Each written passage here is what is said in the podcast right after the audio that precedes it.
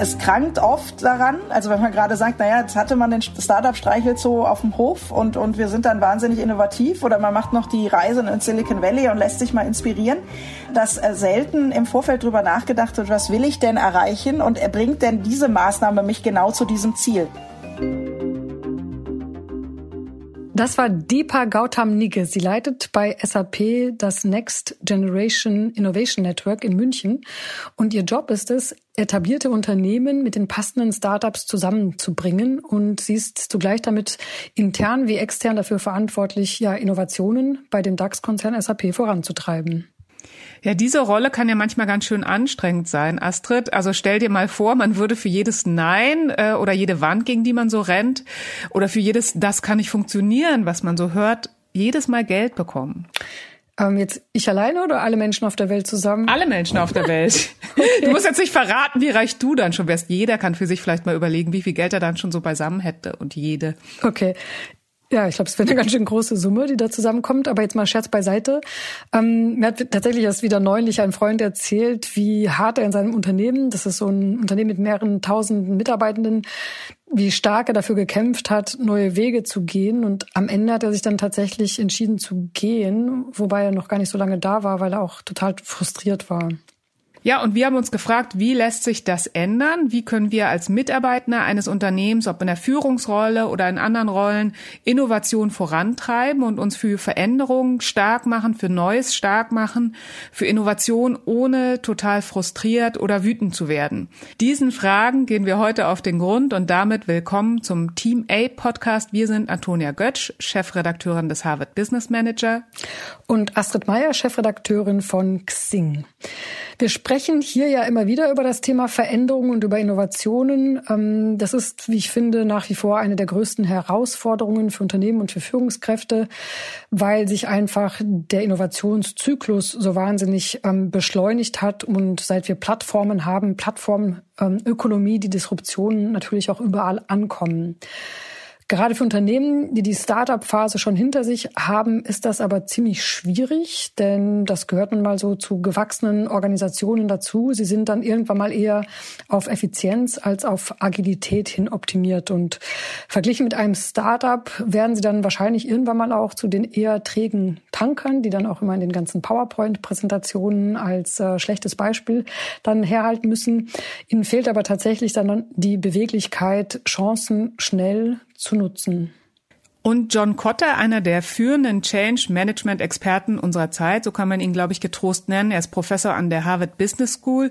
Der hat das als den großen Zielkonflikt in Unternehmen beschrieben, der heute herrscht. Und gemeint ist der Konflikt zwischen der Anforderung einerseits, wie du gerade beschrieben hast, im immer härteren Wettbewerb, in, in immer kürzeren Zyklen wirklich die Nase vorn zu behalten. Auf der einen Seite und auf der anderen Seite gibt es natürlich noch die Notwendigkeit, die laufenden Erwartungen optimal zu erfüllen.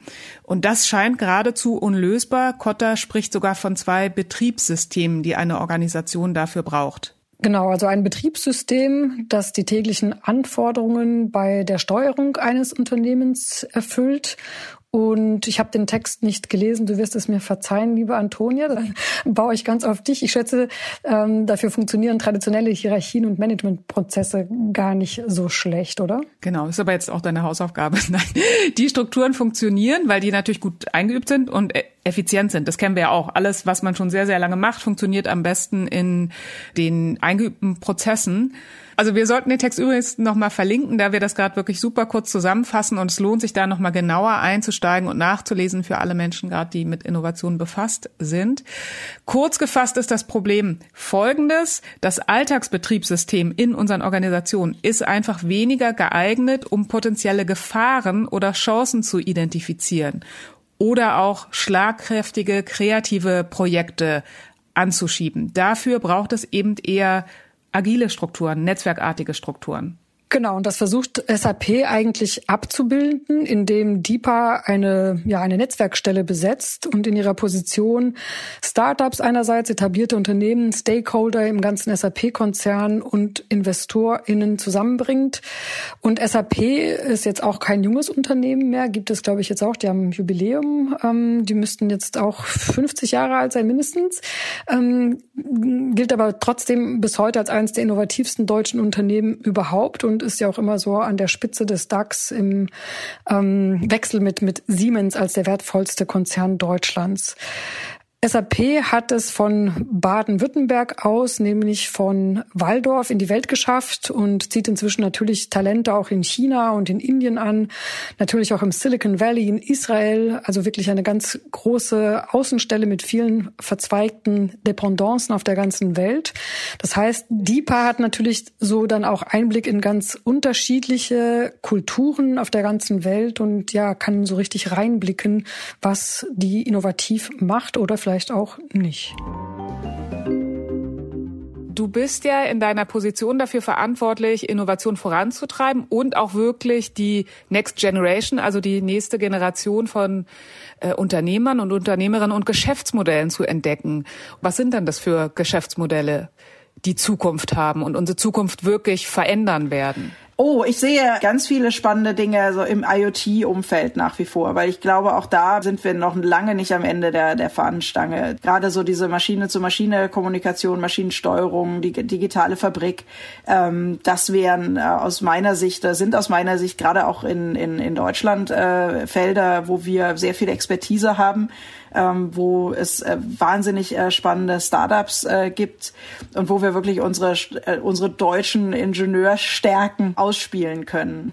Für mich auch noch ein spannender Bereich ähm, ist, ist der PropTech-Bereich, also alles, was so rund um das Thema Gebäude, Gebäudeverwaltung, Gebäudebau ähm, angeht. Da gibt es schon erste tolle ähm, Startups in verschiedensten Anwendungsbereichen, weil es hochkomplexe Projekte sind, wo aber die Branche im Vergleich ähm, sehr ähm, wenig noch digitalisiert organisiert ist. Also da ist sehr viel, sehr viel Luft und auch da ist, ähm, sagen wir da nochmal die deutschen Ingenieurstugenden angesprochen. Auch das ist ein äh, Bereich, in dem wir in Deutschland auch sehr, sehr stark sind.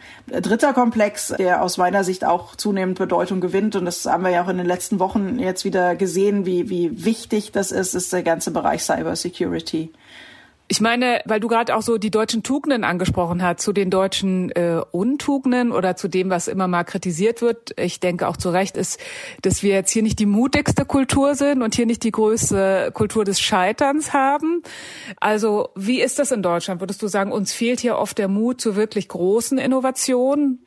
Ähm, ich sag mal, wir sind per se ein bisschen skeptischer und ich glaube auch das äh, lässt sich ja ein bisschen zurückspielen äh, auch auf die auf die Ingenieurstugenden. Ich finde es ja gar nicht so verkehrt, wenn man mal ein bisschen gründlicher und genauer sich in Dinge reinarbeitet, da reindenkt und, und sie ähm, von Grund auf versteht. Ich glaube, ähm, äh, ich meine, das eine geht nicht ohne das andere, aber ich äh, finde diese diese Detailversessenheit, die hat uns ja ähm, schon auch äh, weit gebracht. Um zu sagen, Made in Germany ist nicht ohne ohne Grund ein Gütesiegel. Und deswegen äh, schätze ich die deutsche Gründlichkeit schon an, an der Stelle. Ich glaube, was man sich aber trotzdem ein bisschen abgucken kann, ist ähm, so ein bisschen diese, diese ähm, ein bisschen mutiger rauszugehen und zu sagen, na ja, vielleicht reicht so ein Pareto-Optimum, also 80 Prozent, mit denen kann man erstmal auf den Markt und da kann man einfach äh, schnell Dinge ausprobieren und, ähm, und dann wirklich am Kunden, am Markt entlang ähm, weiterentwickeln. Ich finde so unsere Gründlichkeit gepaart mit ein bisschen mehr Wagemut ähm, oder ein bisschen mehr Mut zur Lücke, das fände ich eigentlich einen ganz, ganz äh, spannenden Aspekt. Ja, also gerade dieser Mut zur Lücke ist, glaube ich, ein ganz spannender Gedanke, weil meine Erfahrung ist, wenn man innovative Projekte vorantreibt, hört man ganz oft auch Nein, eben weil es ist ja noch nicht perfekt. Also welche Innovation ist von Anfang an perfekt? Da geht es ja oft darum, in kleinen Projekten zu arbeiten, mal zu testen. Wie gehst du persönlich damit um? Das geht dir ja sicherlich auch so, dass nicht überall im Konzern der Jubel ausbricht, wenn du mit einer neuen Idee kommst, wie gehst du damit um, wenn du auf Neinsager triffst? Ich glaube, was äh, ne, immer, immer wichtig ist, ist ein gemeinsames ähm, Zielbild oder eine Vision zu entwickeln, zu sagen, wo möchte ich eigentlich hin? Was möchten wir erreichen? Und welche sind die verschiedenen Wege dorthin? Ähm, das auch wirklich transparent zu machen und ähm, auf der Basis die Kollegen, die Mitarbeiter, die Geschäftspartner auch abzuholen. Neinsager sind ja auch nicht per se äh, Menschen, die irgendwas blockieren möchten, sondern ähm, sie, sie haben ja durchaus ihre Skepsis auch aus, aus gutem Grund. Da sitzt, ist Erfahrungswissen ähm, dahinter, da sind ähm, einfach auch, auch Kenntnisse von Prozessen und ähm, Wichtig ist es wirklich, die, die Kollegen oder die Personen abzuholen, auch die Neinsager abzuholen und zu verstehen, warum sagt ihr Nein? Was ist der Grund? Was sind die Vorbehalte? Was ähm, ja, gibt es Dinge, die wir vielleicht auch nicht bedacht haben? Und das wertschätzend ähm, aufzunehmen, einzuarbeiten, äh, wirklich von verschiedenen Aspekten ähm, zu beleuchten, das ist aus meiner Sicht wichtig. Und ich habe die Erfahrung gemacht, wenn man so vorgeht, ähm, holt man die meisten eigentlich schon ab.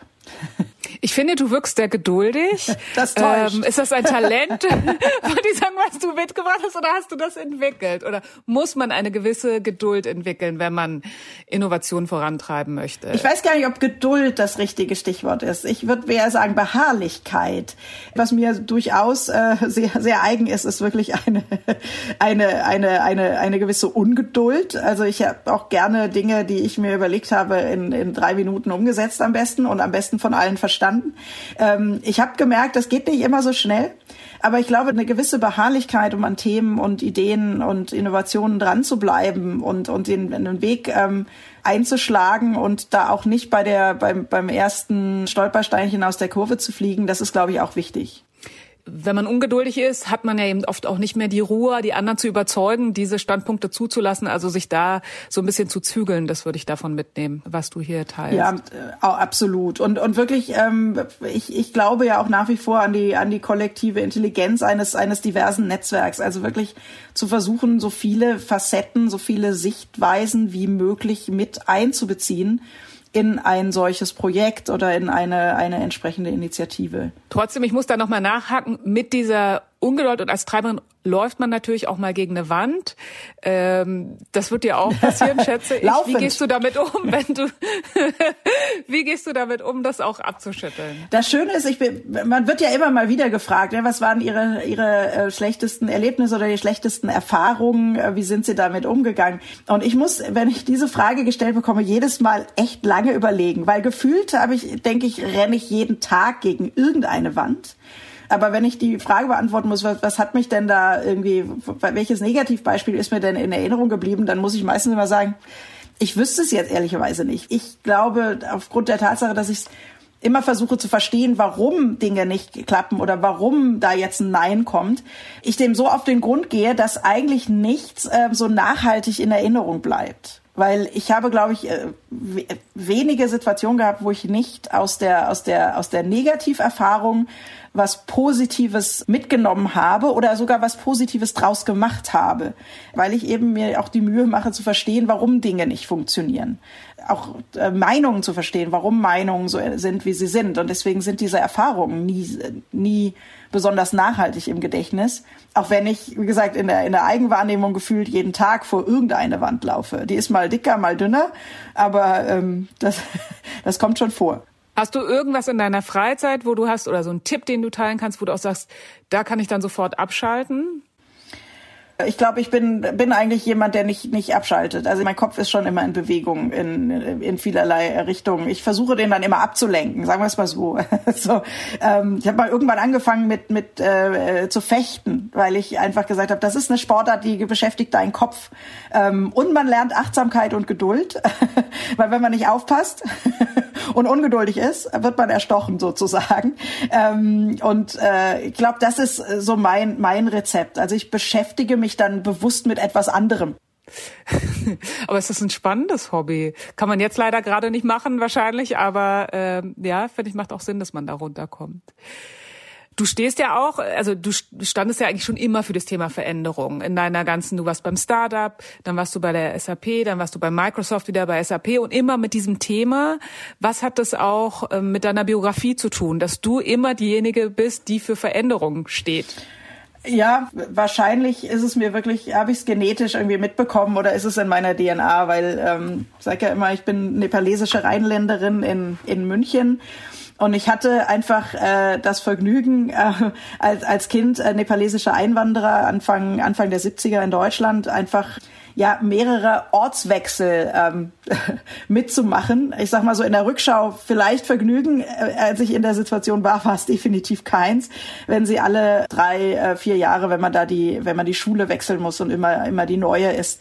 Ähm, was mich es aber gelehrt hat, es wirklich ja so ein bisschen im, im Nebel auch zu navigieren und mich sehr schnell zurechtzufinden, weil ich war immer in einer komplett neuen Umgebung, in einer neuen Schule, in einer neuen Stadt mit, mit komplett neuen Strukturen, ähm, wo man sich einfach schnell zurechtfinden muss und, und auch ähm, sehr schnell schauen muss, ja, wie, wie, wie, ja, was, was ist wichtig, was ist unwichtig, mit wem muss man sich äh, verbünden, gerade so in der Schule, wenn man so in der Pubertät ist und ähm, gerade die Schule wechselt, ähm, ja, mit we wo, wo, wo setze ich da an? Aber auch so ganz praktische Dinge, wo kaufe ich jetzt meine Schulhefte? Und ich glaube, das hat dazu geführt, dass ich wenig Angst habe vor Veränderungen und ich auch ähm, wenn ich mir das anschaue im Berufsleben, auch gesagt, da ist nach 20 Jahren in Rückschau, ist es natürlich auch immer leichter, leichter das zu bewerten. Ich mich eigentlich immer schon auch auf die neuen Themen eingelassen habe. Also immer, wenn es darum ging, etwas Neues ähm, zu machen, auf was Neues aufzubauen, habe ich mich da immer mutig reingeschmissen. Also immer, wenn es darum ging, Freiwillige vor, stand ich in der ersten Reihe und habe mich äh, beim Kanufahren als erstes ins Wasser geschmissen und äh, habe aber auch, ähm, ja, auch als es darum ging, im, im Startup irgendwie ein, komplett neues, also eines der ersten B2B-Plattform-Businessmodelle im deutschen Markt äh, mit in den Markt zu bringen, das alles mit aufzubauen, auch da nicht, nicht lange überlegt, ähm, das zu machen, dieses Wagnis einfach einzugehen. Ich finde, Angst ist ein total wichtiges Stichwort im äh, Kontext mit Veränderungen. Das Problem ist ja auch mit Innovation. Für so einen Durchbruch müssen die radikal sein. Und das entspricht aber nicht unserer Natur. Und wir hatten noch einen total spannenden Text im Harvard Business Manager von ähm, Daniel Kahnemann, also dem mhm. Nobelpreisträger und weiteren Forschern. Und da ging es um das Thema Risikoaversion und die Wissenschaftler konnten halt ganz klar zeigen, die meisten Managerinnen und Manager lehnen riskante Investitionen ab, weil sie Angst vor dem Verlust haben. Wie macht ihr es auch bei SAP Mut freizusetzen, dass Leute sich trauen können, wirklich radikale Veränderungen anzustoßen? Ich glaube, das hängt auch so ein bisschen vom Bereich ab und vom Thema ab, wo man radikal verändern kann und sollte und, und muss. Aber ich glaube, dass wir bei, bei SAP, ich sage immer Deutschlands ältestem Startup, natürlich diese Startup-DNA noch haben. Äh, und, und die spürt man an allen Ecken und Enden. Und es gibt äh, verschiedenste initiativische, verschiedenste Programme, die einen geschützten Raum bieten um eben Innovationen ähm, zu testen, äh, Dinge auszuprobieren auch zu sagen, ich habe da eine tolle Idee, das würde ich gerne mal machen und man kann das vernünftig begründen, dann hat man meistens auch die Freiheit, das, das mal auszuprobieren. Ich glaube, was aber auch wiederum wichtig ist, ist Mut auch nicht mit Leichtsinn zu verwechseln. Und da wiederum, und das finde ich zum Beispiel, schätze ich zum Beispiel sehr bei einem deutschen Unternehmen im Vergleich zu einem amerikanischen, ähm, eben dass man eben doch gründlich auch, auch solche Dinge, solche Projekte gründlich ähm, herleiten muss, gründlich aufsetzen muss, gründlich argumentieren muss, zu sagen, warum mach, denke ich, ist es ein, ein sinnvolles Projekt und ein sinnvoller Weg dass man mutig äh, Dinge ausprobieren kann, aber sie doch einfach gut durchdacht hat. Und wie können wir denn das gewährleisten, dieses Umfeld? Lange war es ja bei Konzernen angesagt, innovative Beiboote auszugründen, auszulagern, also die möglichst weit weg von der Zentrale dann äh, sich entfalten konnten.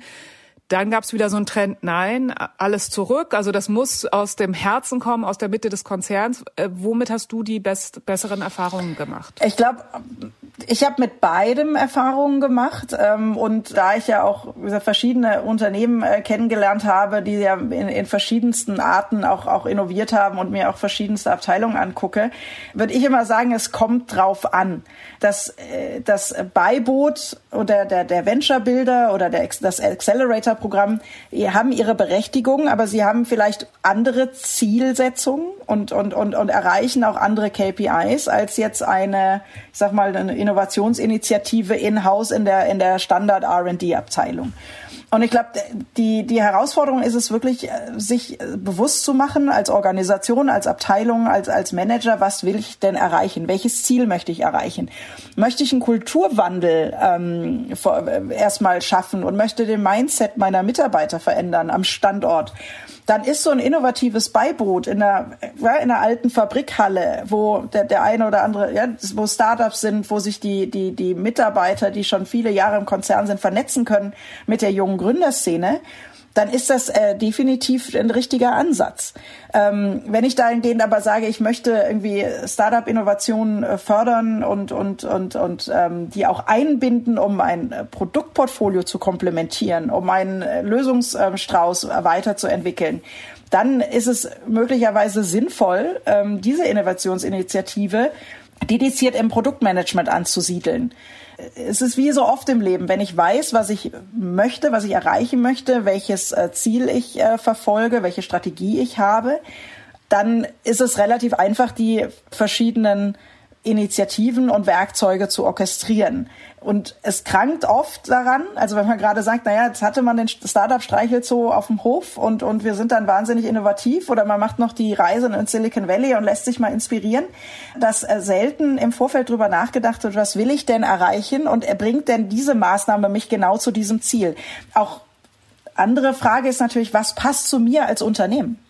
Ähm, auch das muss man sich ähm, gut überlegen. Nicht jede, ähm, jedes Unternehmen, ähm, und ich bin ja auch im Mittelstand als, als Beirätin unterwegs, also nicht, nicht jedes Unternehmen hat äh, die Struktur, bei der ich sage, da macht das total Sinn, noch einen äh, hippen Coworking Space in Hamburg zu haben, wo, wo sich dann meine, meine äh, Kollegen von der Lüneburger Heide dann ab und zu mal inspirieren lassen.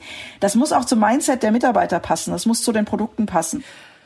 Aber dass ähm, man nicht so klar hat, von wo man aus startet, mit welcher Kultur oder auch gar nicht so klar hat, welches Ziel man eigentlich verfolgt, das ist ja doch häufiger auch der Fall, als man so denkt. Ist das auch der Grund, warum Zukäufe von Startups so häufig im Fiasko enden? Also dass eben dieser Transfer nicht passiert, sondern es eigentlich nur eine Menge Streit und Konflikt gibt. Ja, aber auch da muss ich sagen, ist es auch wieder ein Thema, wo man genau hingucken muss. Also warum äh, passiert sowas? Ich meine, gerade wenn, wenn's, äh, wenn wir über Akquisitionen sprechen, wir dürfen ja immer nicht vergessen, wir haben ja mit Menschen zu tun und ähm, Kulturen werden ja von Menschen gemacht. Kulturen äh, tragen äh, die Werte eines Unternehmens. Wenn man Akquisitionen macht, dann, dann äh, mischt man ja quasi zwei Werteportfolien und das muss man äh, gut moderieren und da muss man gut kommunizieren. Also Kommunikation lebt vom Mitmachen und da muss man wirklich sehr behutsam, äh, sehr klar auch, auch sein, zu sagen, auch da, was äh, möchte ich, was will ich erreichen? Auch eine Akquisition hat ja meistens einen Grund.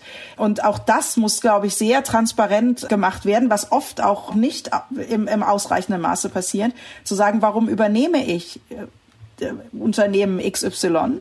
Was bringt es mir? Was bringt es der Mannschaft? Auch was bringt es dem gesamten Unternehmen? Und, und wie kann sich jeder Einzelne dort einbringen, wiederfinden? Und, und, und wie schafft man aus, aus diesem, aus den zwei Kulturen eine neue zu machen? Weil auch da wird, glaube ich, oft nicht genug Augenmerk drauf gelegt, zu sagen, nicht einer kauft den anderen oder der eine fusioniert mit dem anderen und dann ist aber der, der kleinere per se, der muss sich jetzt komplett anpassen, sondern einfach zu sagen, ja, wie, wie schaffe ich eine Synthese? Synthese aus diesen beiden Kulturen? Diese Frage sollte man sich frühzeitig stellen und, und auch frühzeitig daran arbeiten. Und ich glaube, dass äh, da, wo ähm, Integration, wenn sie gerade kulturell äh, scheitern, dass, dass da einfach nicht genug Augenmerk drauf gelegt wurde. Genau auf, auf diese, diese Integration dieser verschiedenen Kulturen. Weil das ist mindestens genauso wichtig wie die Produktintegration, wie die Harmonisierung der Preislisten. Mhm. Du bringst ja Kulturen zusammen, also Start-up-Kulturen, Konzernkultur. Du bringst auch ganz verschiedene Altersgruppen zusammen, also eine jüngere Generation mit einer älteren. Was erlebst du dabei? Auch ja, ganz, ganz viele unterschiedliche Dinge. Also zum einen hatte ich meine Praktikantin, die hat mir erklärt, wie man Instagram ähm, nutzt. Das fand ich, äh, fand ich sehr, sehr praktisch. Bei SAP haben wir beispielsweise fünf Generationen unter einem Dach, die zusammenarbeiten. Und da wirklich die gegenseitige Wertschätzung ähm, äh, zu, zu entwickeln, zu sagen, jeder bringt seinen Teil mit. Wir kriegen unglaublich viele Impulse, ähm, sehe ich auch von den Studenten teilweise, die auch von den, von den Startups, die wirklich tolle Ideen haben und, und ähm, Herausforderungen angehen, die man vielleicht, wenn man, wenn man schon zu lange in seinem eigenen Saft schmort, vielleicht gar nicht mehr sieht. Ähm, und da sehe ich, äh, sehe ich einen unglaublichen Wert, weil auch nach wie vor ja, Innovationen entstehen an den Schnittstellen innerhalb diverser Netzwerke. Das heißt, äh, wir reden über Erfahrungsdiversität, aber eben auch die Diversität in, in puncto Alter, Ausbildung, ähm, und, und ja, einfach auch der, der Tatsache, einfach Dinge mal anders gemacht zu haben. Ich meine, was du beschreibst, diese verschiedenen Kulturen, ähm, das hat man ja auch an anderen Stellen als Führungskraft. Man hat zum Beispiel ein sehr gemischtes Team oder zwei Teams, die man jetzt zusammenführen muss. Was für Schritte könntest du denn empfehlen, um da wirklich voranzukommen? Also was kann ich tun, um aus zwei Teams äh, mit unterschiedlichen Werten oder mit Menschen äh, aus unterschiedlichen Kontexten, um aus denen ein Team zu machen? Du sprichst eigentlich das Richtige an. Also Werte ist da auch das, das Stichwort. Einfach wirklich zu vers versuchen, wenn, wenn man gerade zwei Teams zusammenbringen muss, versuchen, einen gemeinsamen Wertekanon äh, zu definieren und wirklich für sich als Team, als, als neue Einheit ähm, versuchen, sowohl Prozesse als auch eben äh, die, die Kollaborationsmodelle neu zu definieren. Also auch nicht zu sagen, wir haben das jetzt immer so gemacht in Team A und deswegen machen wir das jetzt immer so oder ähm, ja, Team B ihr könnt jetzt mal alles vergessen, was ihr die letzten fünf Jahre gemacht habt, sondern wirklich ähm, sich aktiv hinzusetzen und das Beste aus beiden Welten zu kombinieren.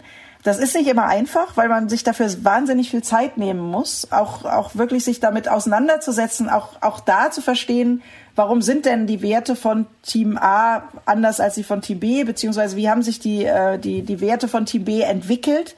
Was war die, die Idee dahinter? Was war das Leitmotiv dahinter? Und, und, und daraus wirklich dann was Neues zu kreieren. Ich glaube, das ist äh, wahnsinnig wichtig. Wie gesagt, sehr viel Zeit konsumieren am Anfang, aber es zahlt sich aus, äh, weil man einfach eine Mannschaft auf ein Ziel einschwören kann und auch jedem seinen Platz äh, geben kann und seinen Raum geben kann, sich einzubringen.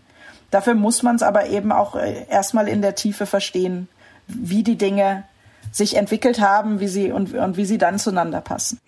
Gibt es denn einen Veränderungsprozess äh, oder ein so ein wo du äh, besonders gerne dran zurückdenkst? Ich hatte bei, das war ja bei fünf Jahre bei einem Startup in, in Aachen, das war eine Ausgründung aus der Universität und hatte dann bei SAP, war ich in einem Team, was sich damit beschäftigt hat, einen neuen, äh, ein neues Produkt in den Markt zu bringen. Also es war wirklich gerade frisch gelauncht, dann wurde dieses Vertriebsteam zusammengestellt und äh, wir mussten im Prinzip äh, wie ein Startup im Konzern, also wir waren ähm, eine Vertriebseinheit äh, für ein neues Produkt, was es in dieser Form so am Markt noch nicht gab und auch gar nicht zu den Standardprozessen innerhalb der SAP gepasst hat ehrlicherweise kommt der Markt dann immer erstmal auf einen zu und sagt, haben wir jetzt nicht drauf gewartet. Ähm, und dann muss, muss man ähm, im Prinzip alle evangelisieren und sagen, ja, wie, das macht aber vielleicht doch Sinn und das ist perspektivisch auf jeden Fall äh, das, wo die Reise hingeht. Und ähm, das war eine wahnsinnig tolle Erfahrung. Mir hat geholfen natürlich, dass ich das in einem Startup schon einmal durchmachen durfte. Und das aber nochmal in einem Kontext, so als Startup in einem großen Konzern ähm, umzusetzen, war, war ziemlich herausfordernd. Was ich aber gesehen habe, ist durch diese kleine, schlagkräftige Einheit, die ja eben auch gemeinsam mit einem Ziel, mit einer Vision ähm, eine ziemliche Herkulesaufgabe zu bewältigen hatte. Der Teamzusammenhalt war einfach großartig. Und wir haben aber fast alle haben wir noch Kontakt, auch wenn wir mittlerweile quer durch die Organisation verteilt sind und viele auch nicht mehr in der, nicht mehr im Unternehmen sind. Gibt es also noch immer diesen sehr engen Teamzusammenhalt, der genau aus dieser Zeit kommt, wenn man mit einem gemeinsamen Wertekanon, mit einer gemeinsamen Vision und Strategie das Unmögliche möglich machen muss. Ja, das wäre auch meine letzte Frage, weil ich finde, man spürt, dass es war ein sehr diverses Team, aber eben so ein Team, was sehr stark zusammengehalten hat. Und das ist ja immer das, woran man sich erinnert.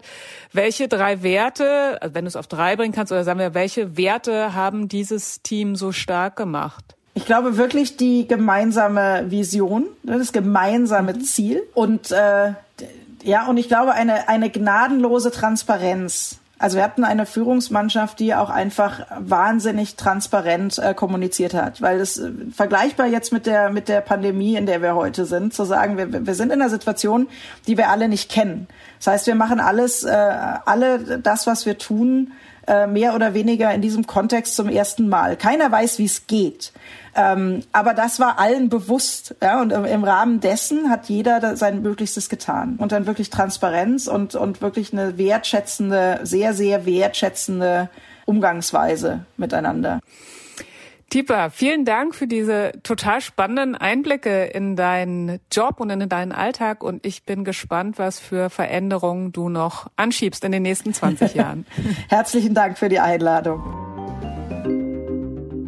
Tja, Innovationstreiberin oder Treiber zu sein, das klingt natürlich schön dynamisch und auf dem Papier nach einem Traumjob. In der Realität kann das aber, glaube ich, auch ganz schön aufrütteln und zu Frustrationen führen. Ich habe für mich jetzt persönlich nochmal mitgenommen, dass das natürlich auch viel Beharrlichkeit erfordert. Ne? Das sind, wie gesagt, nach außen oftmals die shiny glitzy Jobs mit den digitalen Menschen. Ähm, aber das heißt trotzdem, ja, viel Kleinkram dranbleiben, nicht aufgeben, zuhören und immer wieder auch erklären, was man da tut und das dann auch noch transparent erklären.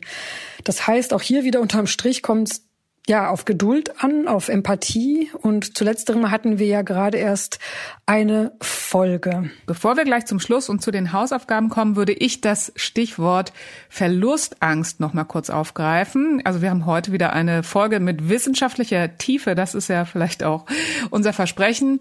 Auch den Text von Kahnemann, den ich im Interview angesprochen habe, werden wir verlinken. Ich fand den wirklich super spannend. Denn im Prinzip geht es ja um Folgendes wir müssten Chancen und Risiken von Projekten eigentlich rational abwägen. Aber wir sind halt keine Maschinen, sondern Menschen. Und unser Gehirn ist nicht darauf ausgelegt, äh, dass wir sehr rational entscheiden, sondern uns eben auch äh, von Angst treiben lassen und uns deswegen gegen viele gute Ideen entscheiden, weil wir die Risiken einfach überbewerten. Das ist ja auch so Kahnemanns Thema, dass wir Risiken immer höher einschätzen, als sie wirklich sind. Mhm. Ja, wir entscheiden uns also dann lieber in so einer Situation für marginale, also kleine Verbesserungen, für Kostensenkungen und vermeintlich sichere Investitionen. Das ist auch was sehr Deutsches, ne? also die Prozessoptimierung. Die Spaltschraube wird immer kleiner und immer besser. Aber wir haben ein ewiges Problem beim Thema Innovationen. Ja, also ich finde, man nimmt das auch im Alltag so mit, oder? Also ganz viel Innovation, über die gesprochen wird in Unternehmen, sind kleine Verbesserungen, aber jetzt wirklich nicht in dem Sinne total radikal. Ja, das typische Phänomen uns allen bekannt. Ähm, entweder sie scheuen eben wirklich vor der radikalen Innovation, obwohl sie sie selbst in-house erfunden haben. Klassiker ähm, ist natürlich Nokia. Die hatten schon vor Apple ein so eine Art iTunes, aber haben es halt nicht auf die Straße bekommen. Noch viel größeres Beispiel, Kodak hatten die Digitalfotografie erfunden, sind aber trotzdem ähm, nicht in der Lage gewesen, das umzusetzen, weil ja Risikogefühle wahrscheinlich viel zu groß waren und man lieber die, ähm, die normale Fotografie optimiert hat.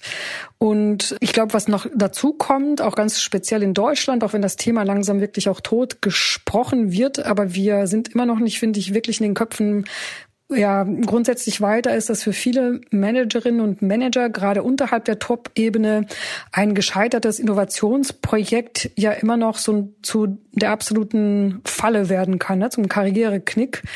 Ähm, da gibt's wirklich, finde ich, noch viel zu tun, auch wenn wir es nicht mehr hören können, Fehler und so weiter. Ähm, da wird auch viel Mythos drum betrieben. Nichtsdestotrotz, wir müssen, glaube ich, in den Köpfen da ein bisschen schneller werden, dass ein gescheitertes Innovationsprojekt nicht das Ende bedeutet, sondern dass man daraus vielleicht sogar noch Sachen mitnehmen kann, die man dann ins nächste Projekt überträgt.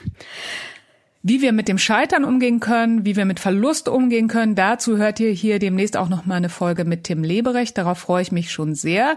Deswegen bleibt dabei und macht immer brav eure Hausaufgaben. Die haben wir euch natürlich auch wieder mitgebracht. Ja, genau, Antonia. Ich habe diesmal eine Übung mitgebracht, die dabei hilft, Widerstände zu überwinden. Plant doch mal tatsächlich eine Mutprobe. Überlegt euch etwas, das ihr schon lange mal vorschlagen wolltet oder tun wolltet und euch bisher einfach nicht so richtig getraut habt. Also ein neues Produkt vorschlagen bei euch im Team, bei eurem Chef oder eurer Chefin, auf dem Fahrrad lauthals singen oder ein Vorbild anschreiben, das euch begeistert und das ihr gerne mal sprechen wollt. Und überlegt euch dabei drei Punkte. Erstens, was möchtest du tun? Zweitens, was kann Schlimmes dabei passieren? Beziehe dabei auch unrealistische Horrorgedanken mit ein, denn sind diese einmal überprüft worden, verlieren sie meist dann auch einen Großteil ihres Schreckens. Also euer Vorbild sagt vielleicht blödestensfalls, ich habe keine Zeit, aber nicht, wie doof ist das denn? Und drittens, in einem nächsten Schritt überlegst du dann, was du tun wirst, falls diese Situation dann tatsächlich eintreten sollte. Wir sind gespannt, was ihr euch so überlegt für Herausforderungen und würden uns sehr freuen, wenn ihr das auch wieder mit uns teilt. Viele haben geschrieben, wir freuen uns jedes Mal riesig. E-Mails findet ihr wie immer verlinkt. Ihr könnt euch auch über Social Media bei uns melden, über unsere Xing-Profile zum Beispiel. Wir hören uns am Dienstag in zwei Wochen wieder und freuen uns auf euch. Tschüss. Und wenn euch dieser Podcast gefallen hat, dann gebt uns ähm, eine gute Bewertung, fünf Sterne bei Apple und bis zum nächsten Mal. Tschüss.